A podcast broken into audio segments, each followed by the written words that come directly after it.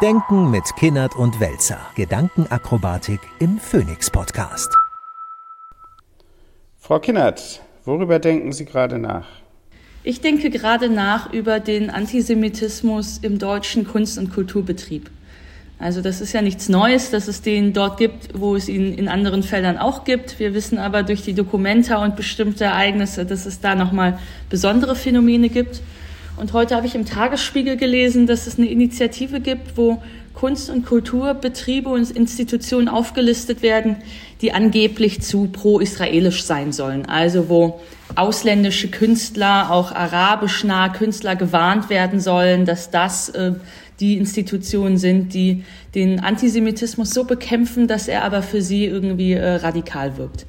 Und da habe ich mich gefragt, woran liegt das? Liegt das daran, dass ein Kunst- und Kulturbetrieb per se so ein bisschen linker ist als alle anderen gesellschaftlichen Bereiche bei uns und dass es deswegen vielleicht dort auch so einen linken Antisemitismus stärker gibt? Weil ich ja eigentlich denken würde, die Aufgabe in so einem Kunst- und Kulturbetrieb ist ja gerade so einer Uneindeutigkeit, so einem Perspektivwechsel, also eigentlich all dem, was Radikalismus nicht stärkt, das eigentlich zu befürworten oder dem einen, einen Raum zu geben. Und trotzdem habe ich oftmals das Gefühl, auch wenn ich mit Leuten spreche, dass andere gesellschaftliche Bereiche, die weniger intellektuell scheinen, die weniger darauf erpicht sind, sich an Perspektivwechsel abzuarbeiten, irgendwie mehr Uneindeutigkeit zulassen können und gerade im Kunst- und Kulturbetrieb es doch wahnsinnig eindeutig zugeht. Also was mir so durch den Kopf geht, ist das, was Sie sonst immer oder häufiger schon mal so äh, zum Thema gemacht haben, nämlich die Exaltiertheit und so weiter in den öffentlich subventionierten Bereichen. Also dass es ja gerade diese Bereiche sind, in der mitunter so so, so Blumen blühen, die woanders nicht so blühen. Also sprich, ähm, da wo, wo sozusagen man wirtschaftlich ähm, subventioniert wird, neigt man dazu, irgendwie extremere Positionen oder Dinge extremer zu finden oder so. Das würde damit ja in Verbindung stehen. Und der andere Punkt ist, glaube ich, dass es vielleicht gar nicht der Kunstbetrieb äh, genuin ist, sondern das, was im Kunstbetrieb in den letzten Jahren so passiert ist, nämlich die sozusagen die Diskursivisierung des Kunstbetriebs, dass jede Künstlerin und jeder Künstler irgendwie meint, er müsse aus welcher Qualifikation auch über einen bedeutsamen gesellschaftspolitischen Beitrag leisten und sich dementsprechend also ich mache mal einen kleinen Exkurs. Es gab mal auch so eine Phase in der zeitgenössischen Kunst, die unheimlich soziologisch war. Da musste man immer irgendwelche äh, äh, Leute befragen und danach dann entsprechende Bildwerke anfertigen oder die Institution des Museums problematisieren und, und, und, und, und. Also so eine reflexive Ebene. Und die war aus meiner Sicht total langweilig und öde, äh, aber hatte selber schon so einen Charakter, dass Künstlerinnen und Künstler plötzlich Dinge taten, von denen sie gar nichts verstanden. Also Sozialwissenschaftler verstehen ja was von Sozialwissenschaft, Künstler und Künstlerinnen aber nicht, genauso wenig wie sie genuin besonders viel von Politik oder Außenpolitik oder sonst was verstehen. Und wenn dann dieser, dieser moralistisch aufgeladene Dilettantismus sozusagen in diese, diese, diesen, diesen Kunstbetrieb auch mit definiert, dann wird es natürlich heillos. Und ist das etwas, das quasi vom Konsumenten irgendwie angefordert wird oder passiert das so, wie es bei allen anderen gesellschaftlichen Bereichen auch passiert, irgendwie natürlich oder automatisch? Nee, das passiert als Binnenphänomen. Also so ähnlich wie Journalisten für Journalisten schreiben, machen Künstler ja auch Kunst für Künstler. Und natürlich für Museumsleute und für Galerien und so weiter, aber ja nicht unbedingt für die Welt.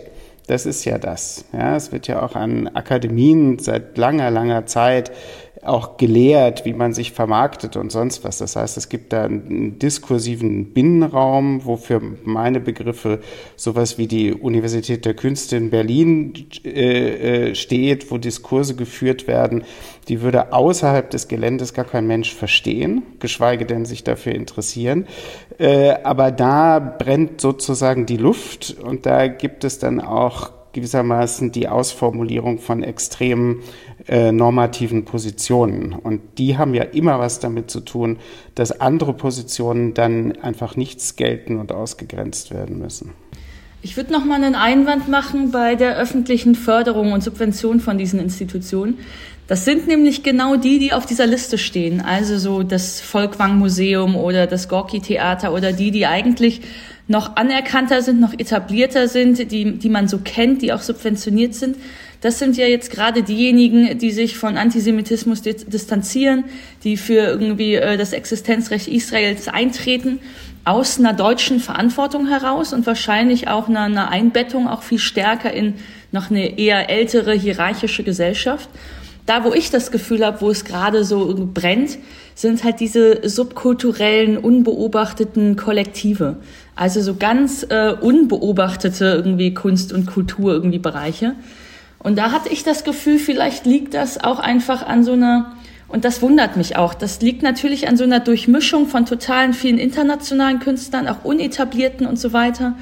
Und da habe ich aber das Gefühl, gerade die, also jetzt gab es eine ägyptische Künstlerin, die ausgeladen worden ist und so weiter, da habe ich doch das Gefühl, dass gerade Künstler doch untereinander so einen starken Kulturbegriff haben müssen, dass sie doch wissen über sich selbst, ich bin so und so sozialisiert, du bist anders so sozialisiert, du hast diese Narrative, ich habe diese Narrative. Also gerade jemand, der im Kulturbetrieb unterwegs ist, der müsste doch sensibler dafür sein, was auch kulturelle Unterschiede sind oder warum wir uns vielleicht nicht auf ein Narrativ oder eine Diskussion oder einen Diskurs richtig einigen können. Und das wundert mich so sehr, dass das ja eigentlich, ich würde ja fast sagen, per Definition deren Skills sein sollten. Ja, ähm, in, einer, in einer allgemeinen Perspektive würde man dem ja zustimmen. Äh, als Betriebssystem trifft das überhaupt nicht zu, was Sie sagen, weil es gibt ja kaum ein Betriebssystem, was so stark über Inklusion und Exklusion funktioniert wie der Kunstbetrieb. Also da werden ja dauernd irgendwelche Leute ausgerufen, die jetzt total super interessant sind und super hot sind und die irgendwie durch Ausstellungen oder Veranstaltungen durchgereicht werden, andere wiederum nicht. Und, und, und, dann hat man äh, als Ornamentik rundrum noch die entsetzliche Kunstwissenschaft, die ständig irgendwelche Texte produziert, die auch außerhalb der Kunstwissenschaft kein Schwein interessieren.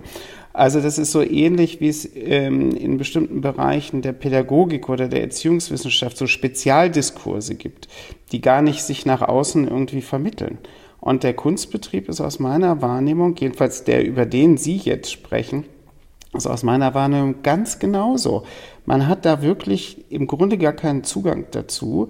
Äh, das besteht aus Theorie-Versatzstücken, die von hier und da irgendwie herangeholt werden. In den letzten Jahren natürlich immer postcolonial und intersektional und alles Mögliche, wo man ja auch da bei den Begriffen schon weiß, das ist außer uns und noch ein paar tausend anderen in dieser Welt versteht die sowieso kein Mensch. Ja, aber darin ergeht man sich und darin generiert man natürlich auch die eigene Wichtigkeit und Bedeutung, weil man glaubt, da ist man ganz vorne. Aber dass da noch eine Welt außerhalb des Kunstbetriebs existiert, interessiert nur insoweit, als es da möglicherweise Fördertöpfe oder auch Sammlerinnen oder sonst was gibt, die dann irgendwie, also wo man dann gerne dran partizipieren möchte.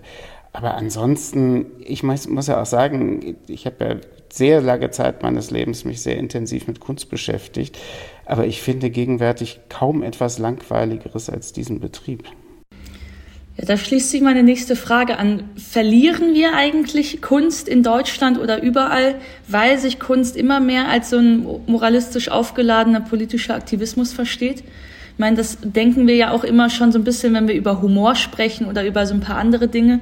Und mir scheint es in der Kunst genauso. Also eigentlich müssten wir in dieser ganzen Konflikt irgendwie aufgeladenen Zeit voller Krisen und wo auch irgendwie ja diese Diskursfähigkeit und die äh, Sprachlosigkeit ja immer mehr zunehmen. Eigentlich wäre es ja wichtiger denn je, dass wir genau diese Räume haben und diese Vielstimmigkeiten.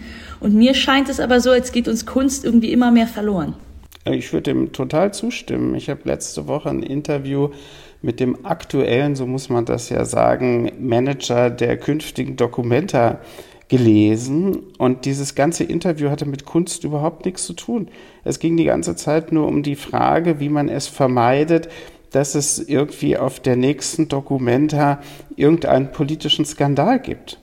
Ja, aber ob es da um welche Art von Kunst es gehen soll, warum die Veranstaltung überhaupt stattfinden soll, in welcher Tradition die irgendwie steht, was Kunst in der Gegenwart eigentlich bedeutet, 0,0. Es ging immer nur um die Frage der Skandalvermeidung. Und dann brauche ich natürlich keine Ausstellung zu machen, schon gar nicht so eine große oder teure. Das, das ist ja totaler Blödsinn. Das ist ja so, als würde ich mich hinsetzen und versuchen, ein Buch zu schreiben, was an keiner Stelle irgendeine Form von Widerspruch erzeugen würde. Ja, muss bestimmt ein total tolles Buch sein, was man da schreibt. Ja. Und das ist ja im Grunde genommen die institutionelle äh, Spiegelung dieses, dieses aufgeregten Quatsches, der da irgendwie läuft. Und institutionell will dann gar keiner mehr irgendwas falsch machen und traut sich keiner. Und genau das ist ja aber dann auch wieder das Gegenteil von dem, was Kunst eigentlich ist und könnte, nämlich einen anderen Raum zu eröffnen. Ja, ich kann ja keinen anderen Raum eröffnen, wenn ich nur darauf bedacht bin, dass alles das, was ich tue, überhaupt nirgendwo aneckt. Das ist ja fürchterlich. Aber gerade in Sachen Dokumenta sieht man ja, dass es dann eben nicht unbedingt nur so ein Binnenphänomen zu, zu sein scheint, sondern dass diese politischen Anforderungen von außen ja auch wahnsinnig laut sind. Also wenn irgendein Museumsdirektor, wenn irgendein Galerist sich mal wagen würde, etwas zu tun, was ein bisschen mehr provoziert und dann sofort jeder Kulturstaatssekretär da steht und sagt, so geht das aber nicht, dann ist ja auch die Arbeitsweise im Kunst- und Kulturbetrieb von außen schon irgendwie eingestellt. Ja, klar. Also das ist alles verheerend. Und diese, diese Moralisierung und Normativierung von jeder Form von kreativer Arbeit, denken Sie mal an, den, an die Theater, wo es dann diese Abteilungen gibt, ich vergesse mal die Bezeichnungen dafür, ähm, die dann dafür da sind, irgendwelche Konflikte im Vorhinein gar nicht entstehen zu lassen ja, und, und für Ausgleich von allem und jedem zu sorgen. Da ist doch, da ist doch Theater gar nicht mehr möglich. Genauso wie in diesem sedierten Betrieb äh, keine Ausstellung mehr möglich ist und so weiter und so weiter. Das heißt, alles das, was uns als denkende Menschen ja in irgendeiner Weise beschäftigen soll oder inspirieren soll oder anregen soll oder sowas, wird ja völlig sediert. Aber nochmal, und auf der anderen Seite gibt es diesen hyper, hyper aufgeregten, dauererregten, irgendwie theoretisch völlig unterbelichteten ähm, äh, Betrieb auf Seiten derjenigen, die das da irgendwie produzieren. Also jetzt gibt natürlich immer noch Leute, die machen wahnsinnig gute Sachen und so weiter und so weiter. Aber sozusagen grosso modo das, was wir gerade beschrieben haben. Und dann wird das Ganze einfach damit enden, dass kein Mensch mehr in, in, die, in die Häuser geht, um sich da irgendwas anzugucken. Warum denn? Denken mit Kinnert und Welzer. Gedankenakrobatik im Phoenix Podcast.